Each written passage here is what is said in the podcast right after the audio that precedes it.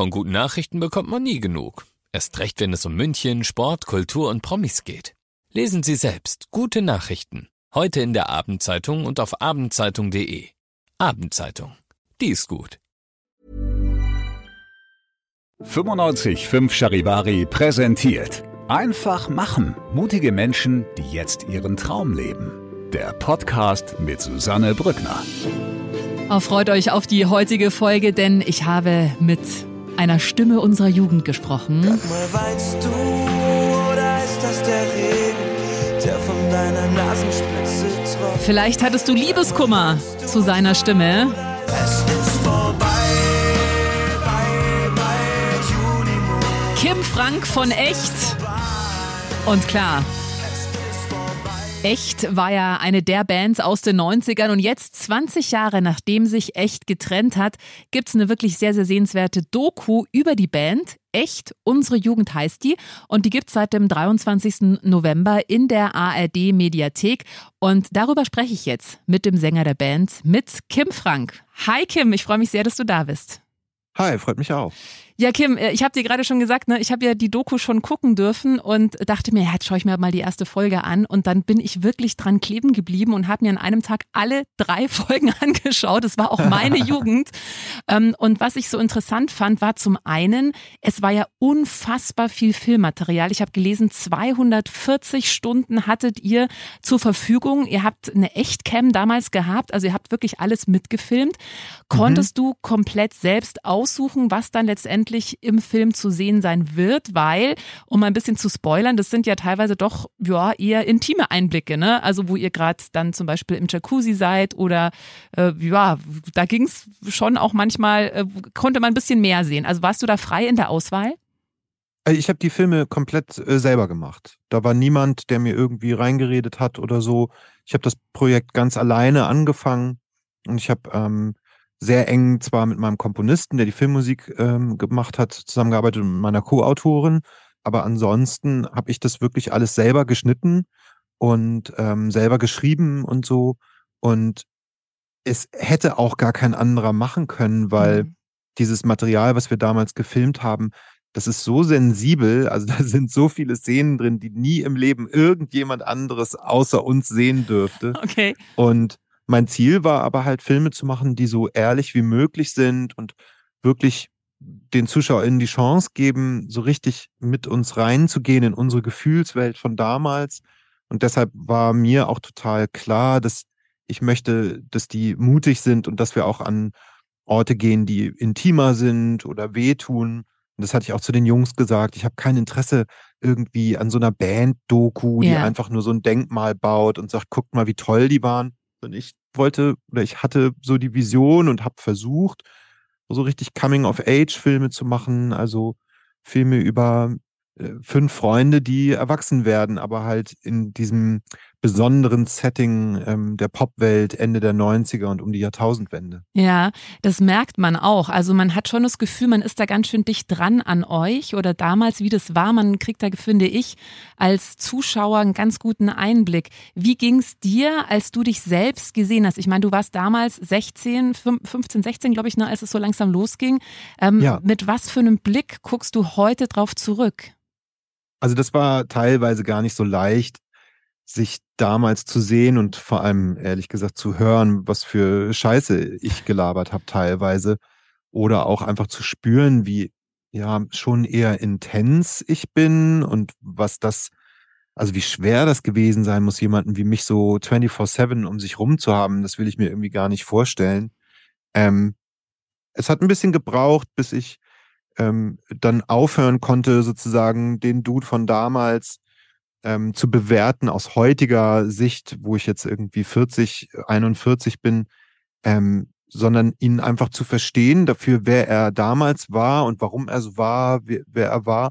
Und dann habe ich den auch irgendwann wirklich lieb gewonnen, muss ich sagen. Also das war irgendwie eine, ein ganz schöner Effekt daran, dass ich ähm, ja so totalen Frieden mit mit meinem jungen Selbst schließen konnte und irgendwie sogar sagen kann, ich finde den ganz cool. Mhm.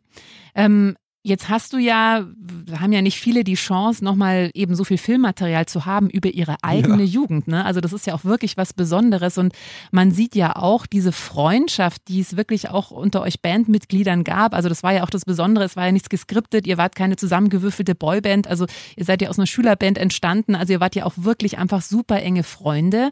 Ähm, man merkt ja auch, dass die Freundschaft irgendwann schon so ein bisschen auch drunter gelitten hat, ja, unter diesem ständig zusammen zusammen sein, auch so erfolgreich zu sein. Es gab ja dann auch irgendwann den Punkt, wo du gesagt hast, ja, du würdest gerne Pause einlegen, dann hat sich die Band aufgelöst. Wie ging es denn mit euren Freundschaften weiter? Konntet ihr diese Freundschaft, also ich weiß, ihr seid jetzt mittlerweile wieder gut befreundet, aber was war das für ein Prozess?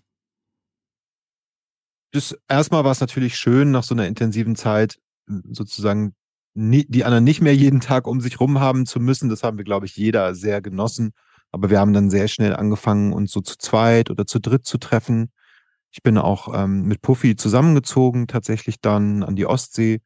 Und das hat gar nicht so lang gedauert, bis wir angefangen haben, halt die Sachen aufzuarbeiten und auch dann schon wieder Freunde wurden.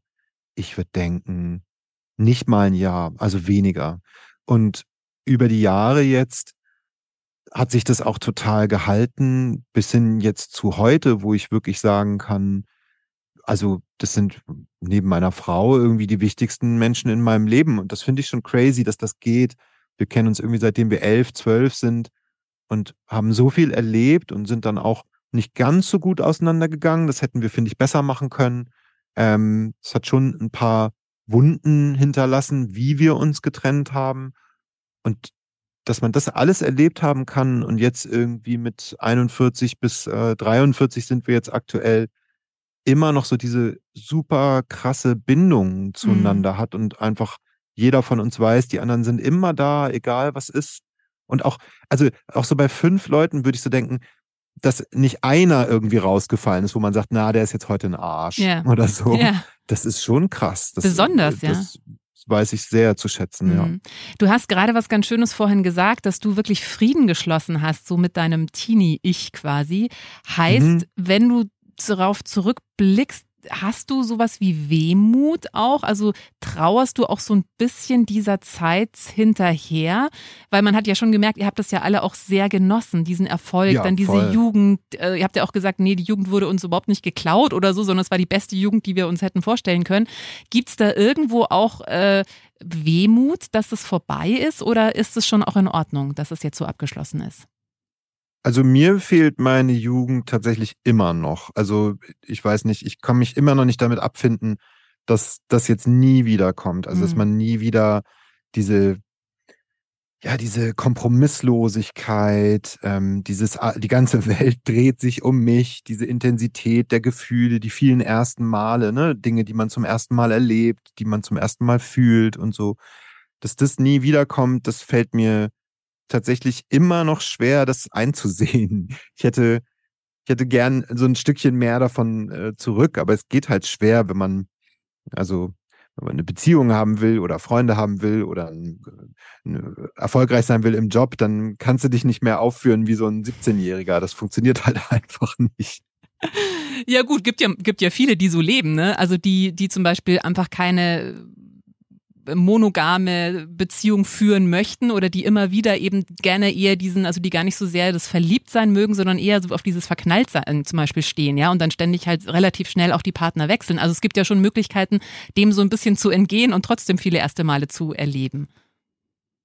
Ja, ich finde es aber auch schön, jetzt, wo ich älter bin, das muss ich auch sagen, dass diese extremen Gefühlspeaks nicht mehr so da sind, dass man es besser einordnen kann dass nicht immer alles direkt irgendwie Leben und Tod ist, ne? Dass es nicht immer ist, oh mein Gott, ich werde nie wieder glücklich in meinem Leben. Nee, man, ich bin dann mal down, aber ich weiß schon, das wird wieder. Hm.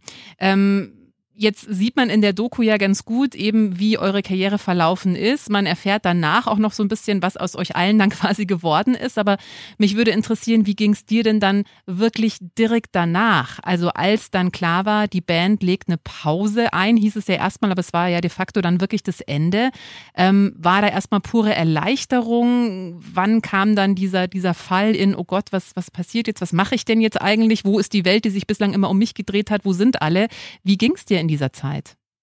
Also mir ging's äh, erstmal richtig gut. Ich habe auch ähm, so ein halbes Jahr gemacht oder so, wo ich gesagt habe, jeder Tag muss wie Urlaub sein. Also jeden Morgen beim Frühstück haben wir überlegt, was können wir heute machen, damit das ein richtig schöner Tag wird. Die ganze Konzentration lag darauf, einfach nur eine gute Zeit zu haben. Und ich habe dann relativ bald angefangen, an meiner Soloplatte zu arbeiten, weil ich so dachte, ne, ich würde schon gern weiter noch Musik machen.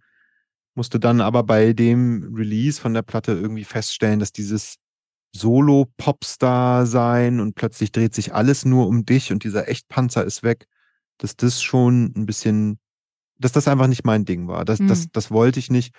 Und das war eigentlich so der erste schwierige Moment. Das war dann aber schon boah, fünf Jahre oder acht, äh, sechs Jahre nach der Trennung, wo ich entschieden habe, aufzuhören mit Musik. Und das war, das war nicht ganz so leicht, das ein für alle Mal zu entscheiden.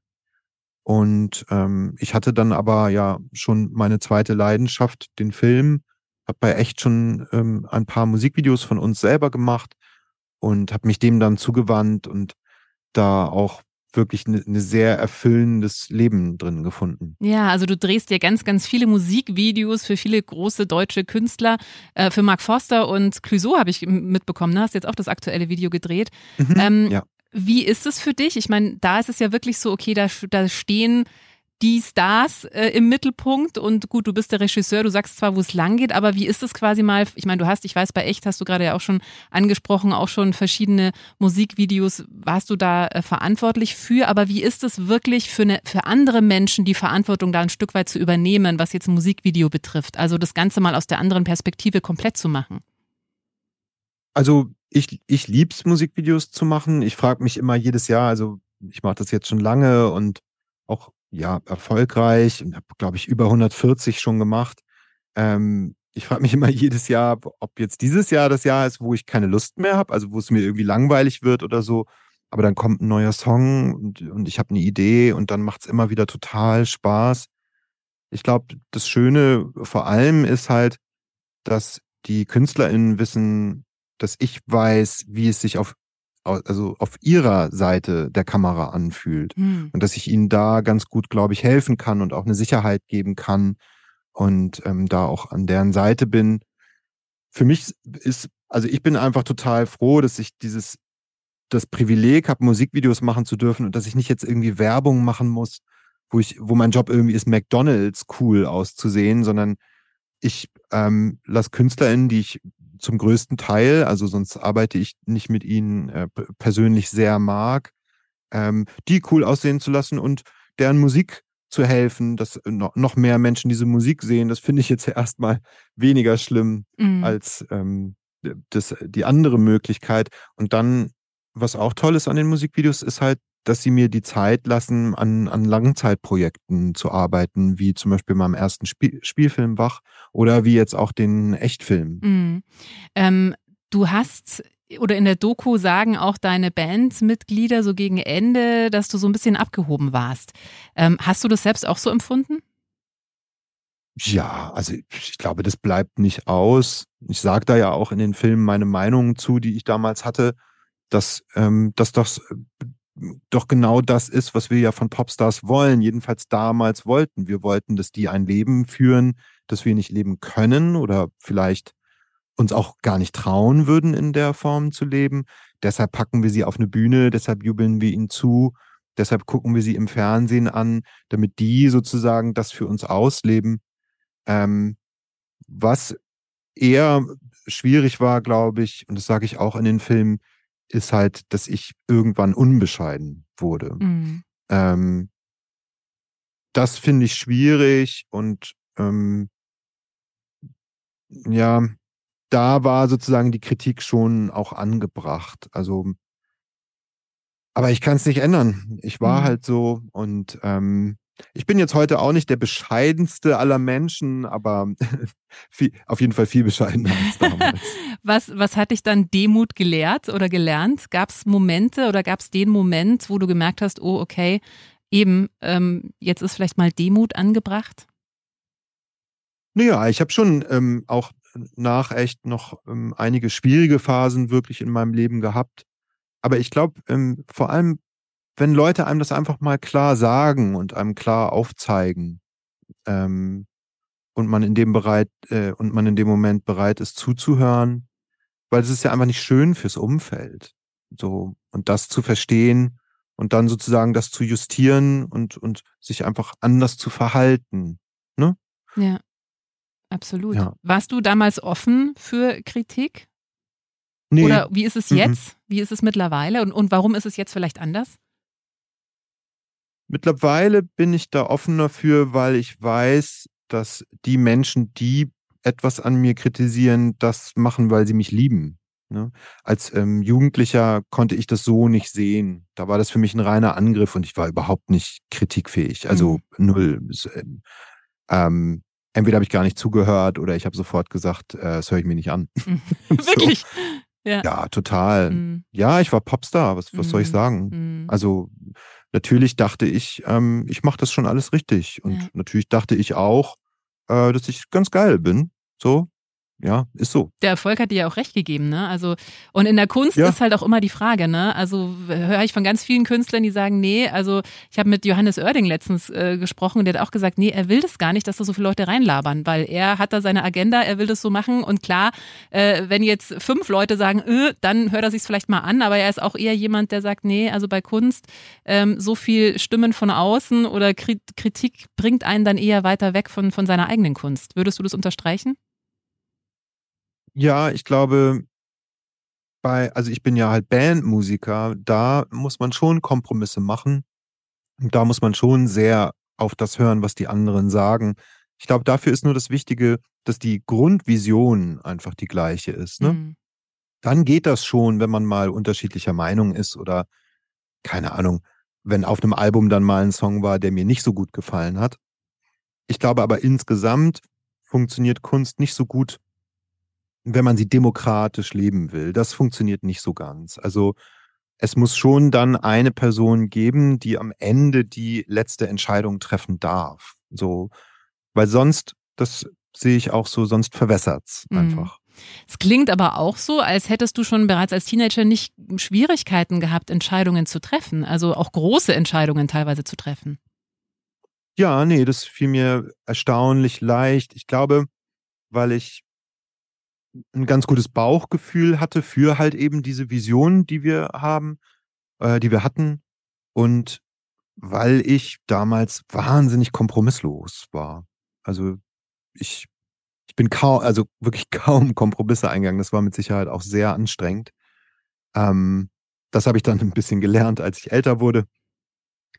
Aber ja, Entscheidungen treffen fiel mir noch nie so schwer und fällt mir auch heute nicht so schwer, außer es geht irgendwie darum, was wir heute Abend essen wollen. Mhm. Dann, dann fällt es mir manchmal schwer.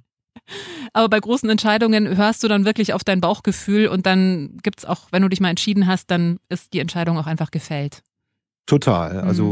Da, da stehe ich dann auch zu dem Moment. Mhm. Genau. Spannend. Ähm, wir haben jetzt nicht mehr so viel Zeit, aber was ich gerne noch von dir wissen möchte, weil wenn man diese Doku sieht, ähm, wie gesagt, es ist ja schon sehr persönlich. Man hat zumindest das Gefühl, du hast schon gesagt, okay, ganz viel kann gar nicht gezeigt werden, das ist viel zu intim, aber man hat trotzdem das Gefühl, dass man relativ nah rankommt so an euch und dass ähm, klar, weil ihr auch alle befreundet wart, also dass da nicht viel, dass da nicht viel, wie sagt man da, nicht viel versteckt wurde, ja. Also dass du auch jemand warst, der äh, mit seinem kompletten Sein sich auch immer so gezeigt hat, wie er ist, der auch in den Medien sich nicht verstellt hat, einfach immer authentisch war. Ähm, Ja. Hattest du das Gefühl, dass es teilweise vielleicht auch zu viel war? Also, dass dieser private Kim gar nicht mehr so wirklich existiert hat, weil einfach in den Medien sehr viel über dich berichtet wurde oder über euch als Band. Und ihr habt ja auch bei Dr. Sommer, sieht man auch in der Doku, dann über euer erstes Mal gesprochen. Das ist ja auch was, was viele gerne für sich persönlich behalten möchten. Das ist teilweise auch wie so ein Schatz und du hast es da relativ äh, frank und frei erzählt. Ähm, hast du das Gefühl jetzt rückblickend, dass du vielleicht auch zu viele Erinnerungen jetzt letztendlich geteilt hast mit der Welt oder ist es einfach der Naturell? Also Dr. Sommer war ein Fehler, das haben wir danach auch klar gesagt. Das hätten wir nicht machen sollen. Ähm, das haben wir in der Form nicht auf uns zukommen sehen, dass das so unangenehm wird und so weiter. Das haben wir dann auch nicht nochmal gemacht, sowas in die Richtung. Ähm, es war schon immer mein Ziel, da, wo ich konnte, zu versuchen, mich zu zeigen ähm, und keine Kunstfigur oder ähm, ja, sondern wirklich zu versuchen, den Menschen zu versuchen, dass die Menschen eine Chance haben, mich tatsächlich zu sehen. Mhm. Und da stehe ich auch nach wie vor zu, das mache ich auch immer noch.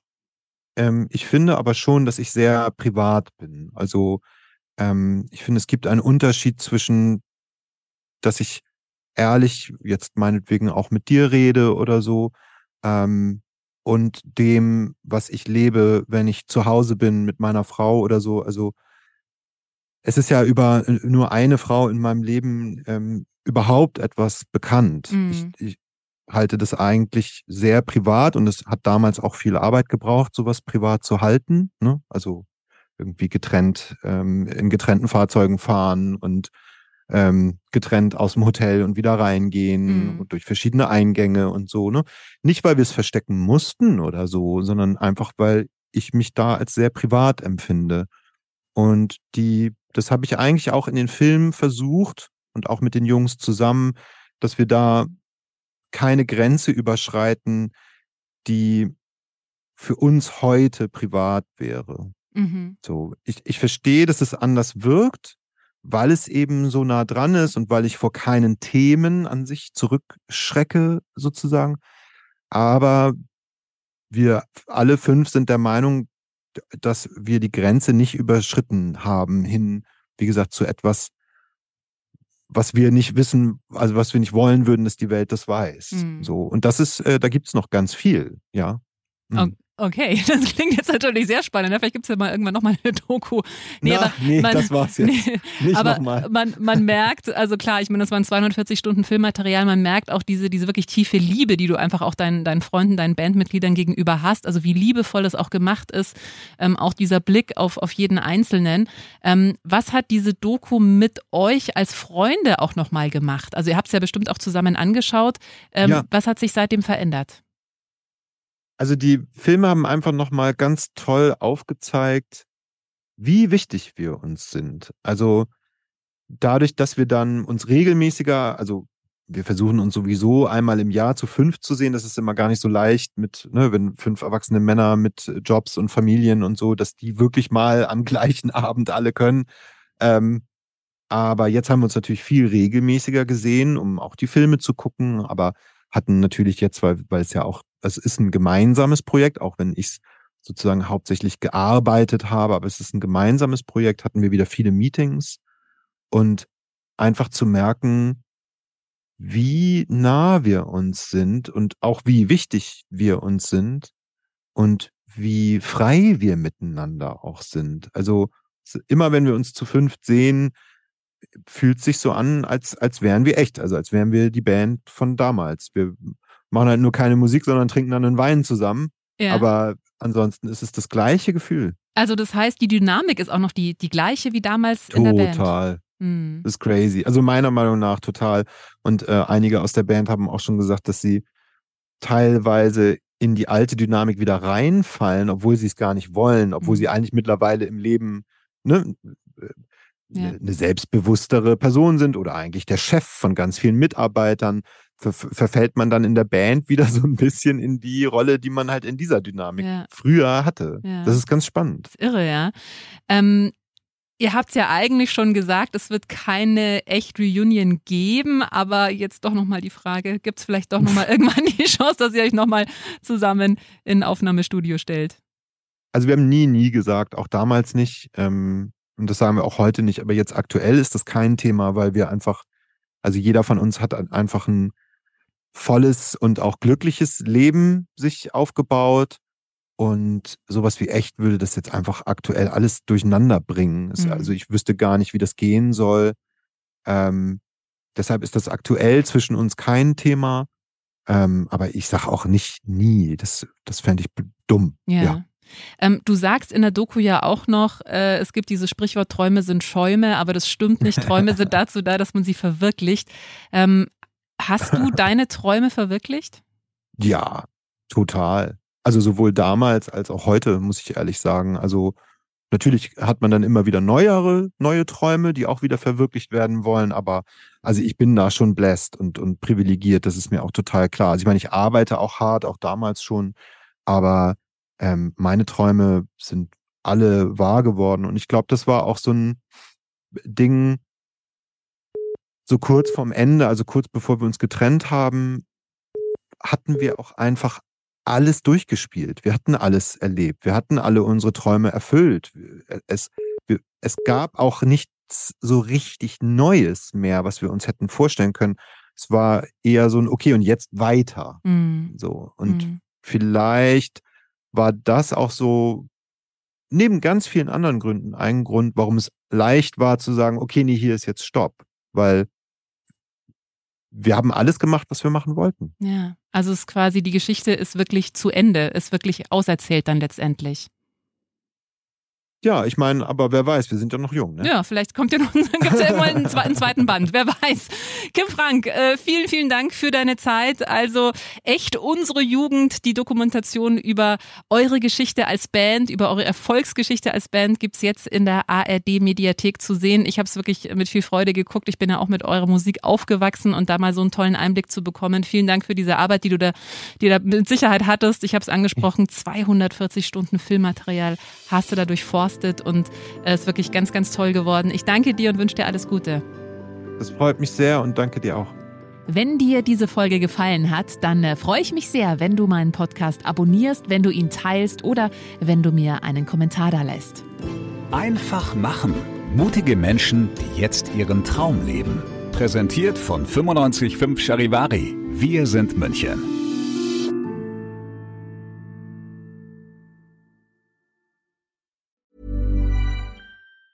Hi, I'm Daniel, founder of Pretty Litter. Did you know cats tend to hide symptoms of sickness and pain? I learned this the hard way after losing my cat, Gingy. So I created Pretty Litter, a health monitoring litter that helps detect early signs of illness by changing colors, saving you money and potentially your cat's life. Pretty Litter is veterinarian developed, and it's the easiest way to keep tabs on your fur baby's health right at home. Go to prettylitter.com and use code ACAST for 20% off your first order and a free cat toy. Terms and conditions apply. See site for details.